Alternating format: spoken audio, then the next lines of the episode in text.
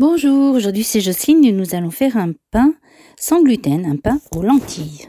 Pour cela, il vous faut 50 g de lentilles corail, 200 g d'eau tiède, 5 g de levure de boulanger, 2 cuillères à café de sel, 50 g d'huile d'olive et des graines de sésame ou tournesol, ce que vous voulez. Faites tremper les lentilles dans de l'eau froide toute la nuit.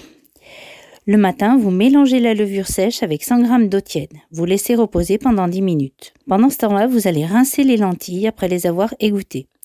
Puis vous les mixez en rajoutant le sel, les 100 g d'eau tiède qui restent et les 50 g d'huile. Puis vous rajoutez le mélange levure et eau et vous mixez une nouvelle fois. Vous allez mettre la préparation dans un moule à cake que vous aurez chemisé de papier cuisson.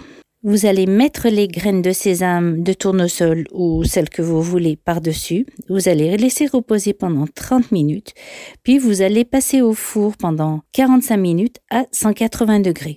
Vous pouvez griller les tranches pour plus de gourmandise et je vous souhaite bon appétit.